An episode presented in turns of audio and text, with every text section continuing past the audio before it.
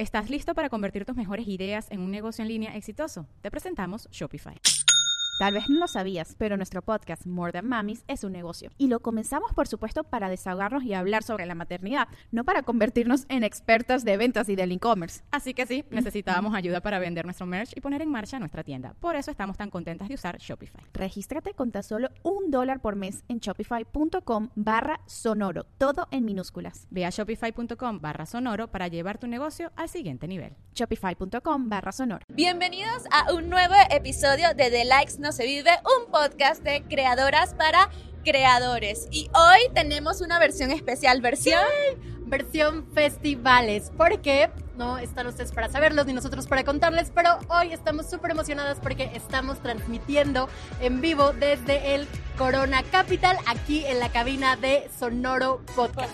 ¿Eres creador de contenido o te gustaría hacerlo? ¿Realmente sabes aprovechar todo el potencial que tiene el ser creador y las redes sociales? Y más importante aún, ¿realmente sabes cuáles son todas las formas que existen para monetizar tu conocimiento y cómo crear un negocio rentable y escalable con lo que haces? Nosotras somos Laura e Isis y cada miércoles te traeremos un tema de interés que te haga entender que de likes no se vive y de seguidores no se come, así que si realmente quieres dedicarte al mundo de las redes sociales y creación de contenido, entonces te lo tienes que tomar en serio. Así es que por supuesto, ustedes están acostumbrados a que siempre en nuestros episodios hablamos mucho acerca de cómo hacer dinero con la creación de contenido, que por supuesto tienen que El seguir dinero es importante. Pero esta es una versión muchísimo más también de los beneficios adicionales que puedes tener como creador de contenido. Que es el asistir a eventos. Pero también vamos a hablar un poco sobre todo lo que está alrededor, porque no es nada más asistir a eventos, sino cómo tratarlo, cómo deberíamos manejarlo, cuándo aceptar, cuándo no aceptar, qué aceptar en esos casos. Entonces vamos a meternos un poco con respecto a eso. Sin embargo, viene Laura y les trae un dato curioso de los de los festivales. Esto porque se me, me, pasó por encima y yo dije, esto tenemos que decirlo en el podcast. Esto es según expansión. O sea, yo lo saqué de lo que es, es, los medios de expansión. Aquí dice, y se los leo para que no quede ninguna duda al respecto. La asistencia quincenal a conciertos podría prolongar la esperanza de vida en nueve años. El bienestar aumentó el 21% con solo 20 minutos de concierto en comparación con solo 10% con yoga y solo 7% con pasear perros, imagínate. La neta, la neta, la neta, la neta, como siempre, tengo mis dudas, porque todos los días Laura me manda unas estadísticas bien random y tengo dudas de la fuente, porque aunque lo haya dicho expansión, se me hace un poco curioso. No te lo sé. Pero, considerando que sea real, tengo otra moraleja. Y la moraleja sería, necesitamos que nos inviten cada 15 días a eventos, a festivales específicamente. Si quieren que vivamos más, cada 15 días nos pueden seguir invitando. Mira, nosotros felices, así que tomen notas y por ahí una gente PR, una cosa nos quiere invitar. Pero ahora entrando en tema, sobre los festivales, sobre no festivales específicamente, sino sobre el justo la invitación a eventos. Viajes, experiencias en general, diría sí, yo. Brunch, comidas, lo que sea. Yo les puedo aquí confesar que Isis la invitan a más eventos que a mí. O sea, y si se pasa como en 10 eventos por no, semana. Voy como, como tres a la semana. Yo no voy ni a uno, a los que voy es porque insisto. Pero güey, siempre te invito. por eso me invitas tú. Mi, mi, o sea, creo que mi, mi hipótesis es que la gente de México no sabe que estoy en México, entonces no me invitan a nada aquí en México. Solo quiero decir algo, porque desde que te conocí, que ya hemos dicho que nos conocimos grabando eh, para una campaña que hicimos juntas, Laura siempre me dice, es que a mí no me invitan porque la gente cree que vivo en Venezuela. Y le digo, güey, llevas ocho años viviendo aquí. No, o sea, que la vivo gente en sabe que, Venezuela, en que vivo en otra parte. Pero sí ha sido complicado. Pero bueno, vamos a hablar de esta experiencia porque obviamente el hecho de hay que siempre, primero, ¿cómo hace uno para que lo inviten? Porque, vuelvo, uno en un país distinto, uno tiene que hacer como ciertos contactos. Y la realidad es que esto también de ser creador de contenido es hacer contactos. Networking, básico. networking pero aquí no quiero que se malinterprete el hecho de, ah, porque me inviten a eventos y qué cool, sino porque los eventos también tienen un propósito y tienen que verlo de esta manera. Por ejemplo, tú, cada vez que te invita, ¿cómo lo piensas? Porque tienen que pensar que es gasto de tiempo también. Consume Sí, no, mucho. totalmente. O sea, nuestro tiempo es limitado, entonces no me quiero adelantar a seleccionar qué eventos ir y qué eventos no, pero respondiendo a lo que tú decías, ¿cómo hacer que te inviten a eventos? Yo creo que lo más difícil al principio es romper la primera barrera, ¿no? Como la barrera de entrada, pero ya una vez que estás dentro y que ya empiezas a aparecer en la lista, la gente te piensa a ubicar, entonces ahí la neta ya es muchísimo más fácil irle dando continuidad y que te inviten más y más constante. Pero yo creo que al principio, cuando a mí me hace tres años o cuatro, tres años que comencé con Finanzas Color de Rosa, que ya saben que es el espacio que yo tengo de finanzas, la primera vez que me invitaron a un evento, acepté. ¿No? Y claro, cuando uno está empezando, claro, y entonces que aceptar. Justo es eso. Al principio tú tienes que aceptar y tienes que ir a la mayor cantidad de espacios que se te estén abriendo. Y ojo, no se trata de ir y nomás ir y pues bueno, ya me tomé la foto, subí la historia y qué fregón, porque en realidad así no tendría ningún propósito y solamente vas a ir a perder el tiempo. Exacto. El chiste de ir a un evento es empezar a conectar y obviamente a conectar con personas clave las personas correctas. Aquí es conectar a personas clave. Cuando a ti te invitan a eventos, generalmente está la persona de PR de la marca o está la persona encargada de marketing en general y demás. Y yo considero que una de las primeras cosas que uno tiene que hacer es llegas al evento y te acercas a esas personas que te invitaron o por lo menos que te conozcan físicamente, así te vean la cara y le digas, oye, gracias por haberme invitado y demás. Justo, de hecho ese es un buen tip, tú tienes que ir a agradecerles en persona, oye, aquí estoy, muchísimas gracias por haberme considerado y ojalá podamos seguir colaborando juntos. Obviamente eso es algo importante, ¿no? Hace como las personas clave, pero otra cosa que también a mí me funciona mucho acerca de eh, como toda esta parte de las experiencias a las que nos llegan a invitar, es que también sirve para potenciales clientes. Ah, también. Dependiendo cuál es el rubro, o sea, si tú tienes un servicio o tienes productos y demás, obviamente ahí uno también va viendo quiénes son las personas a las que invitaron, que se pueden transformar. En el caso de Isis y en el, mi caso, nosotros prestamos un servicio, damos asesorías, tenemos cursos, entre otras cosas, y generalmente cuando nos invitan a estos eventos, suelen ser eventos que tienen ah, bueno, las que yo he visto y creo que tú también, que tienen una audiencia que es la que nosotros, con la cual nosotros también trabajaríamos. Sí, total, porque no es solamente como las personas clave o volvemos o la parte de los clientes, sino también próximas colaboraciones, porque obviamente cuando empiezas a ir a un evento te das cuenta que ahí hay muchísimos otros creadores de contenido y recuerden lo que siempre decimos nosotros, en esta industria que es relativamente nueva, lo más importante que podemos hacer es contribuirnos entre nosotros y sumar. Entonces, obviamente este es un espacio, ahorita si si ustedes pudieran ver el espacio en el que estamos, es un súper lugar para conocer y conectar a más personas y que este espacio de likes no se vive puede llegar a más y más gente.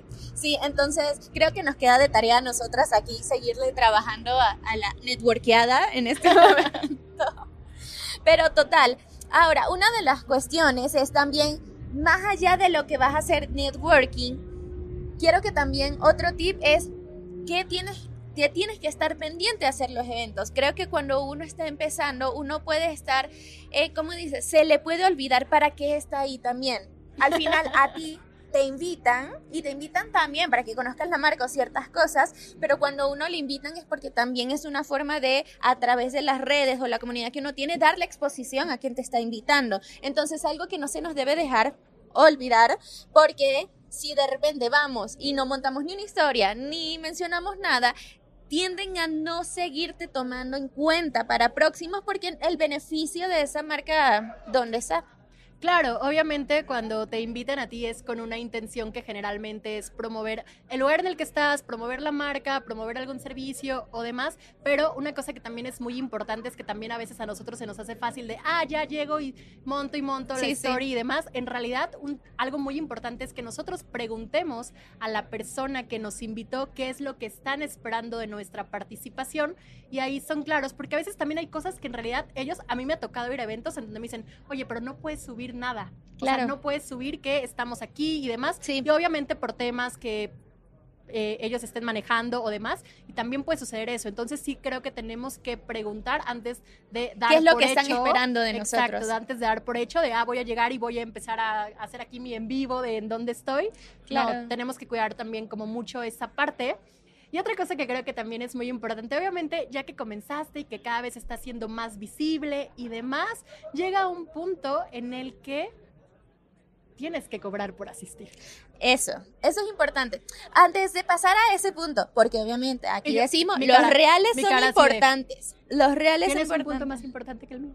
No, pero es que con respecto al anterior, es que Dale, también dale. quería dar como este ejemplo de por qué nosotros estamos aquí.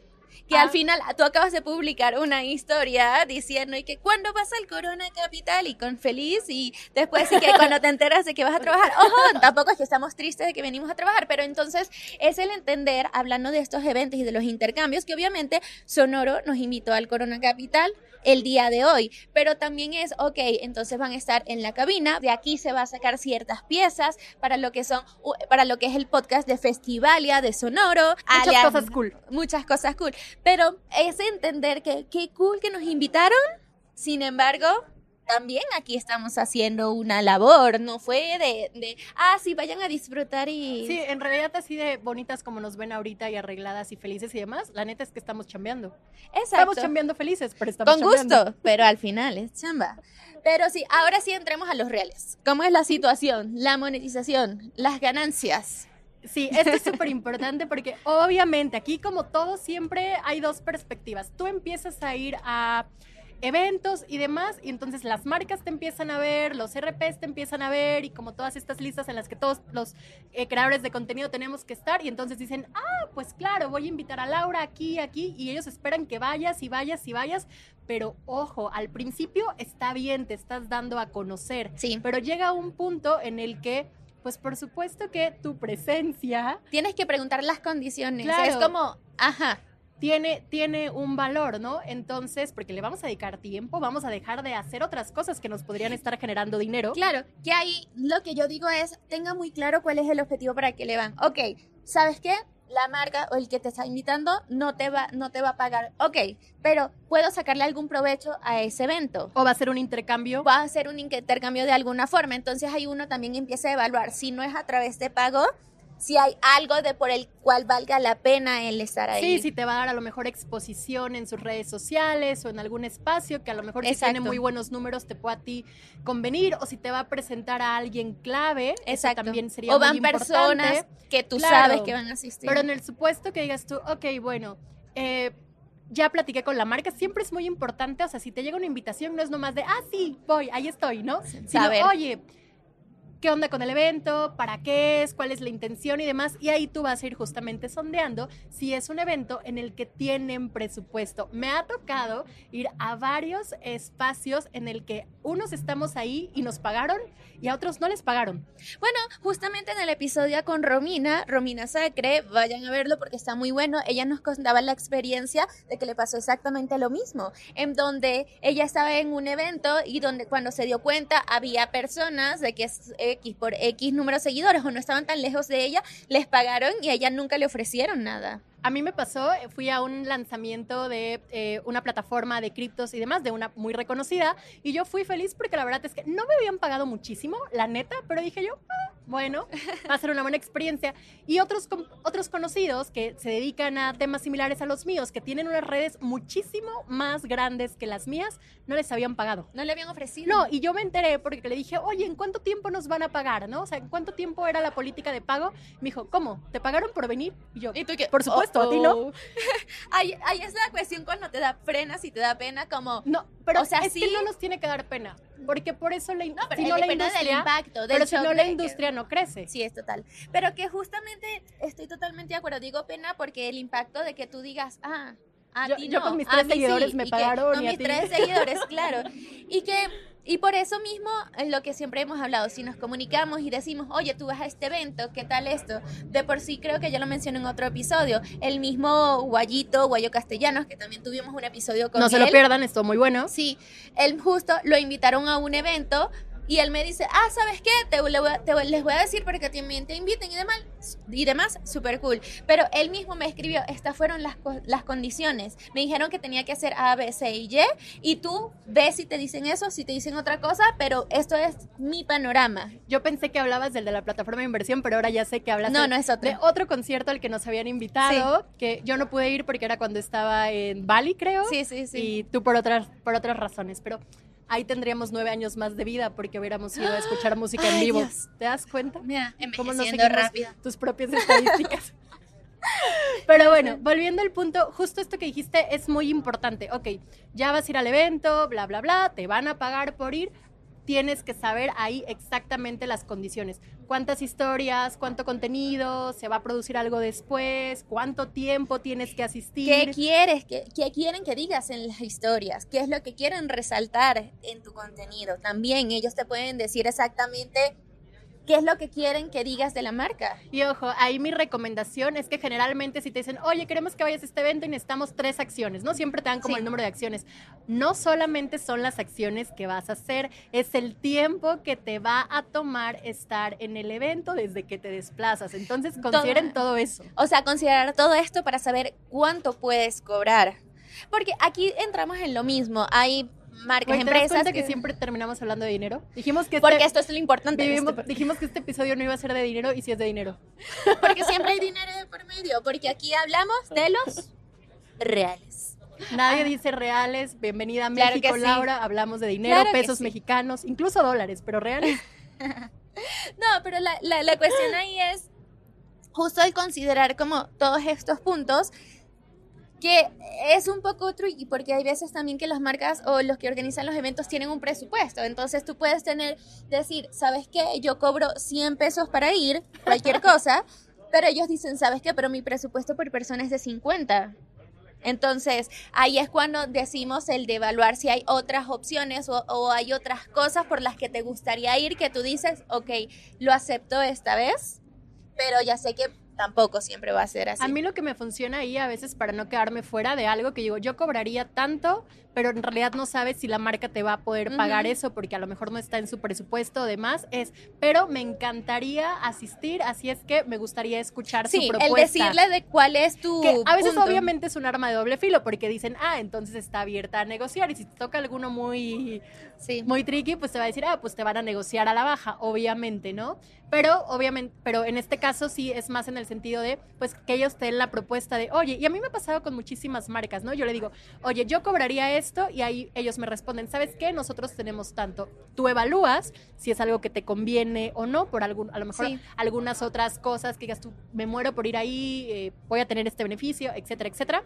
Y ya decides, pero yo siempre creo en que hay que abrir la posibilidad, no solamente cerrarte a... Hay que abrir la posibilidad, pero también hay que dejarles claros cuáles son los, o sea, cuáles son los puntos de uno para que para las próximas ocasiones tomen eso en cuenta también. Ahora, está bien, pasemos del lado de cobrar y de el dinero. No, pero una cosa importante de los eventos es cuándo deberíamos asistir y cuándo no. O sea, entender que no siempre tenemos que ir a todos los eventos que nos invitan. Primero, señores, porque es tiempo. O sea, uno puede perder, no voy a decir perder, no es la palabra, pero uno puede estar ahí dos horas, tres horas, cuatro horas, que si me preguntas a mí, si el evento realmente para ti no tiene ningún valor, no vale la pena, pudiste en esas cuatro horas haber creado contenido que se pudo transformar en dinero, pudiste haberlo monetizado, pudiste haber dado asesorías, pudiste haber hecho muchas otras cosas con ese tiempo. Entonces, ¿cuándo saber eh, si asistir o no asistir? Creo que depende de muchas cosas, pero una cosa que sí es básica es a veces nos emocionamos demasiado en, en ir a eventos y demás, pero a veces no tiene absolutamente nada que ver de lo que tú hablas.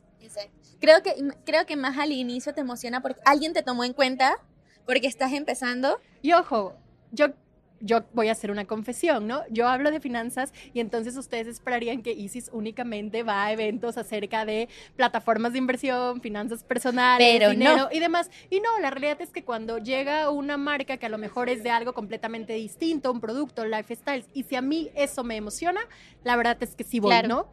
Pero eh, sí creo que también hay que cuidarlo. Entonces yo estoy diciendo mi verdad, pero creo que el primer filtro sería si no tiene absolutamente nada, nada, nada, nada que ver contigo y que a lo mejor incluso va a ocasionar algo negativo a tu audiencia, ¿no? Que te relacionen con ciertas... no a tu audiencia, a tu marca. O sea, sí, claro, tu marca personal, ¿no? Eh, porque tu audiencia va a reaccionar con algo negativo y eso me contó una creadora de contenido que espero que tengamos eh, eh, algún día, yo creo que prontito en el podcast, me dijo, una vez acepté esta colaboración y sí, perdí 5 mil seguidores ah, por subir un reel de esta, de esta marca, ¿no? Entonces creo que es algo que tenemos que cuidar mucho, porque recuerden que es nuestra reputación. Sí, al final, claro, aquí es cuando tenemos que tener claro, eh, como súper mapeados cuáles son aquellos factores o aquellos pilares de la marca que queremos y que, y que queremos que nos conozcan de esa forma y la que estamos construyendo. Por ejemplo, en este caso, si hay algún evento para nosotras, para mi caso, pues de marketing digital, de creación de contenido, de cosas de emprendimiento, yo puedo decir, ese es ahorita mi spot. Sin embargo, si yo quisiera que me empezaran a invitar y calzar en todo lo que es más lifestyle o cualquier cosa por el estilo, yo sé que tengo que trabajar eso en mi marca personal, pero imagínense de que nada que ver con eso, también tu audiencia va a decir, pero, y más o menos o sea, ¿por qué me publicas esto? Tienes que entender también de que puede que tu engagement empiece a bajar en las publicaciones que hagas de un evento o de algo por el estilo, porque realmente tu audiencia dice, yo no estoy aquí para eso. O que no te tomen con tanta seriedad o que empieces a perder ser un referente en la industria en la que siempre estás hablando porque empiezas a mezclar cosas que podrían parecer opuestas a lo que tú promueves y al mensaje que tú siempre estás dando. Entonces, la respuesta es no, no tienen que ir a todos los eventos, tienes que evaluar si vale la pena, no vas, nada más vale la pena en si te ofrecen algún beneficio, si puedes hacer networking o demás, sino que también si vale la pena en, eh, que está relacionado con lo que tú hablas, con tu marca, con lo que tu audiencia le puede funcionar.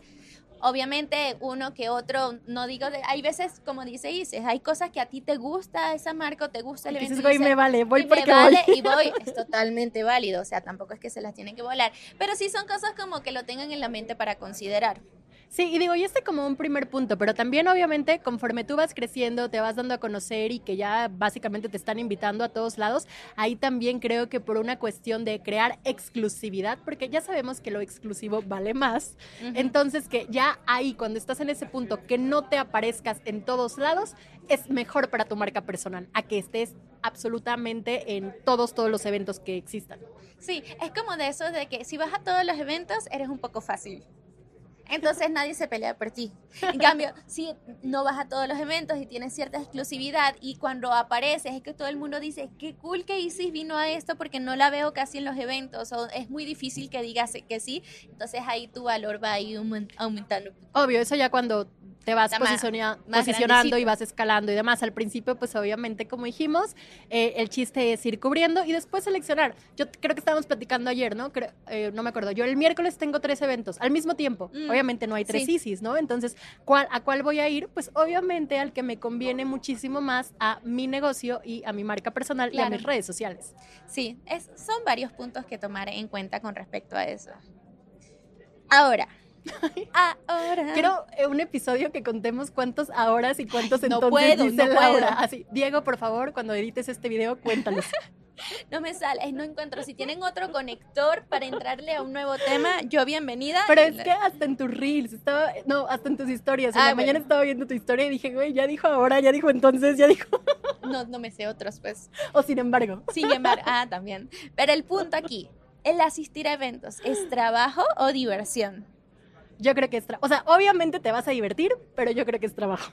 La diferencia está en, en el mindset que te pones a la hora de decir si es trabajo o no es trabajo. Porque si fuera solamente por diversión, vamos a estar, tal vez uno no le echa tantas ganas a cómo te luces o estás tan pendiente en cuestión de los detalles, puede ser por un lado. Lo otro es que tampoco estás tan pendiente en cómo te comportas. Al final, si tú vas a un evento y sabes que es por trabajo porque estás construyendo tu marca y porque tienes diferentes cosas que te pueden funcionar para tu negocio, para que te inviten después, entre otras cosas, vas a cuidar muchísimo más lo que es tu comportamiento, el cómo luces, a quién, con quién te conectas y demás. Siendo sincera, si fuera solamente por diversión y mi mindset sería así, yo voy a un evento, eventos de esto y no hablaría con nadie. Porque me da fastidio hablar con... O sea, no me da fastidio, pero me cuesta mucho... Laura odia a la gente. No, odia a la gente. Pero me, me cuesta mucho el relacionarme, entonces yo me quedaría tranquila viviendo mi momento, ¿sabes? Sin meterme con nadie y no haría ese esfuerzo por conectar, ese esfuerzo por hablar, ese esfuerzo por, por acercarme a las personas. Entonces tiene que ver mucho también con la, el pensamiento, la mentalidad que vas a la hora de, de estos eventos. Claro, pero yo eh, repito lo que había dicho al inicio, yo sí creo que es chamba, obviamente tiene sus beneficios, te vas a divertir, la vas a pasar bien, vas a conocer, explorar y demás, conectar con personas, pero sí creo que lo tienes que ver con mentalidad de eh, trabajo, porque si no se pueden perder muchas cosas importantes. Es lo que acabo de decir, pero confirma. Pero lo quería decir con otras palabras. Está bien, está bien, totalmente válido.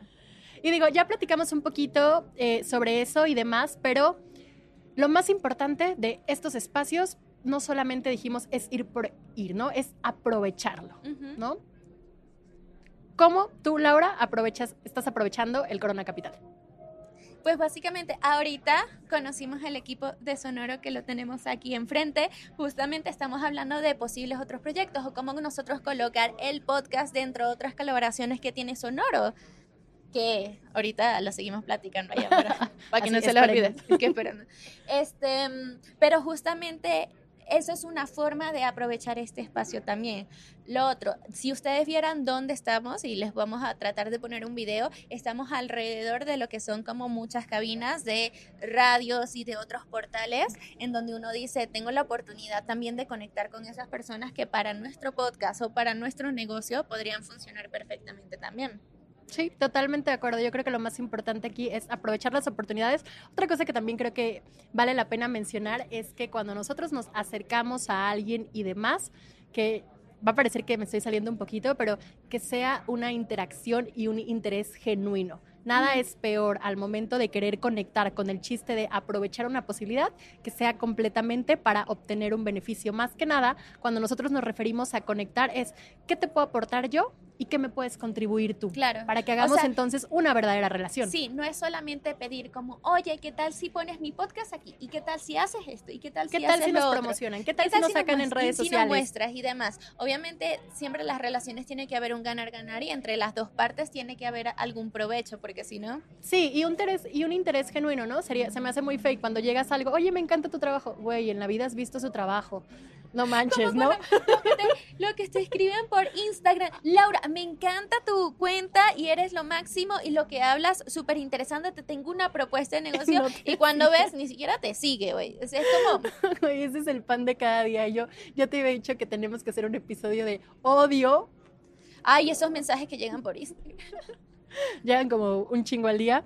Pero bueno, eh, ya nos estamos otra vez desviando, como siempre, esa es nuestra especialidad. Pero sí es cierto que nos desviamos como bastante de los temas y empezamos hablando este podcast sobre los festivales que estamos en el Corona y específicamente de los festivales de música. Y una de las cosas que me dio curiosidad es saber si hay una relación, porque obvio, aquí hablamos de creadores de contenido, seguidores, redes sociales y demás, si había una relación entre lo que era el line-up, o sea, es decir, cuando se presentan las bandas o los artistas en el orden y la cantidad de seguidores o el posicionamiento que tenían en las redes, o por lo menos Instagram, porque ese fue el que investigué más que todo.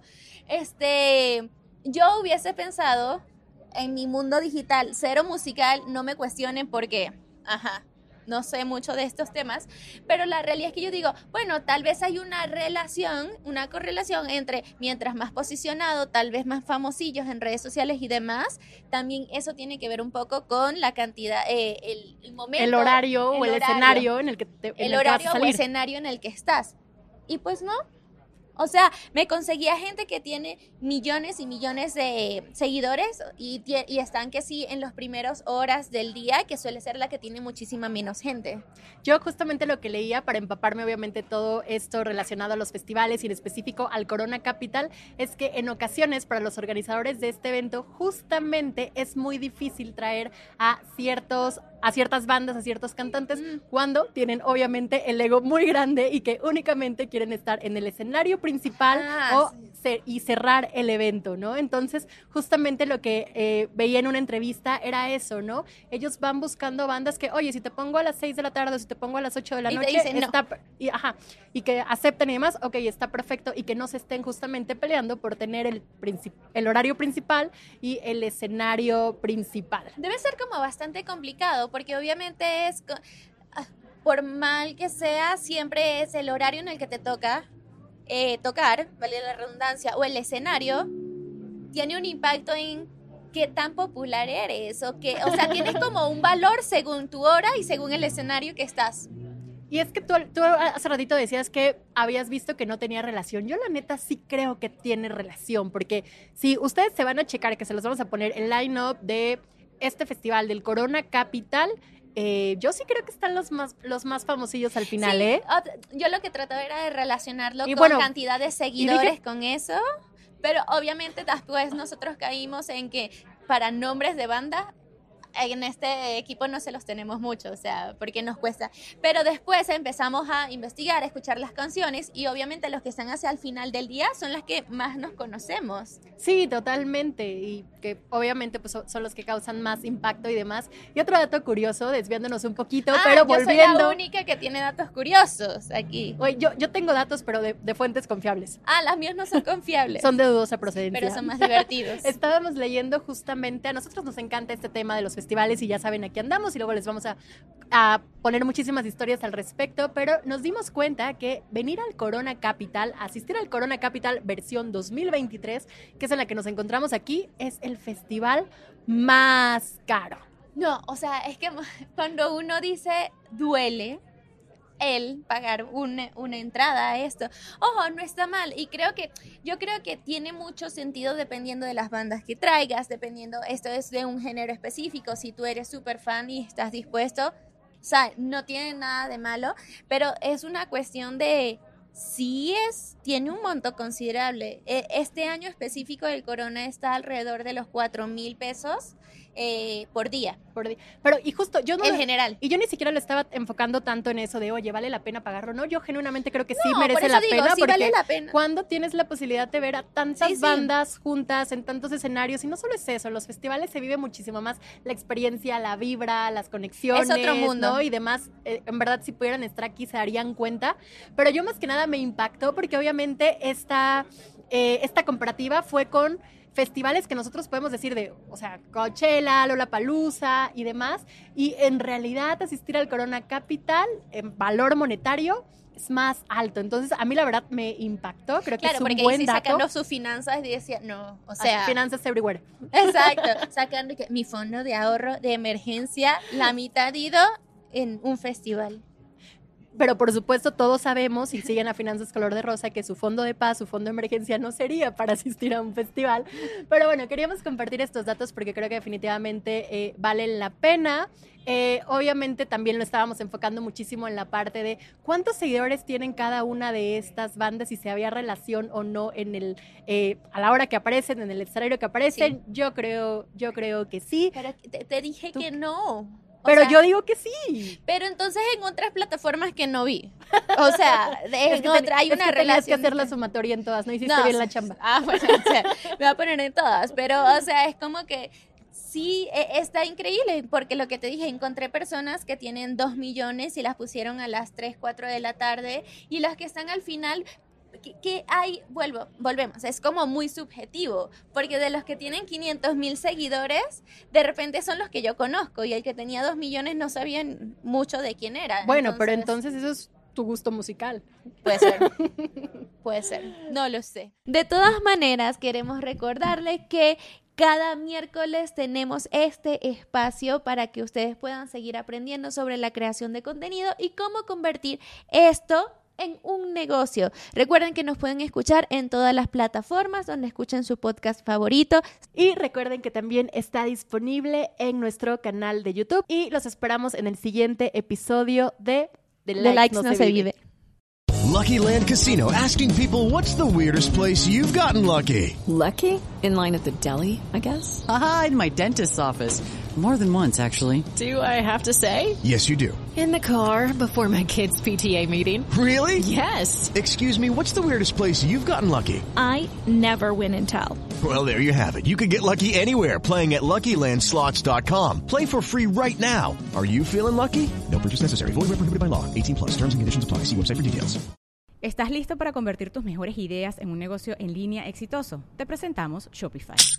Tal vez no lo sabías, pero nuestro podcast More Than Mamis es un negocio y lo empezamos por supuesto para desahogarnos y hablar sobre la maternidad, no para convertirnos en expertas de ventas y del e-commerce. Así que sí, necesitábamos ayuda para vender nuestro merch y poner en marcha nuestra tienda. ¿Y cómo suena con Shopify?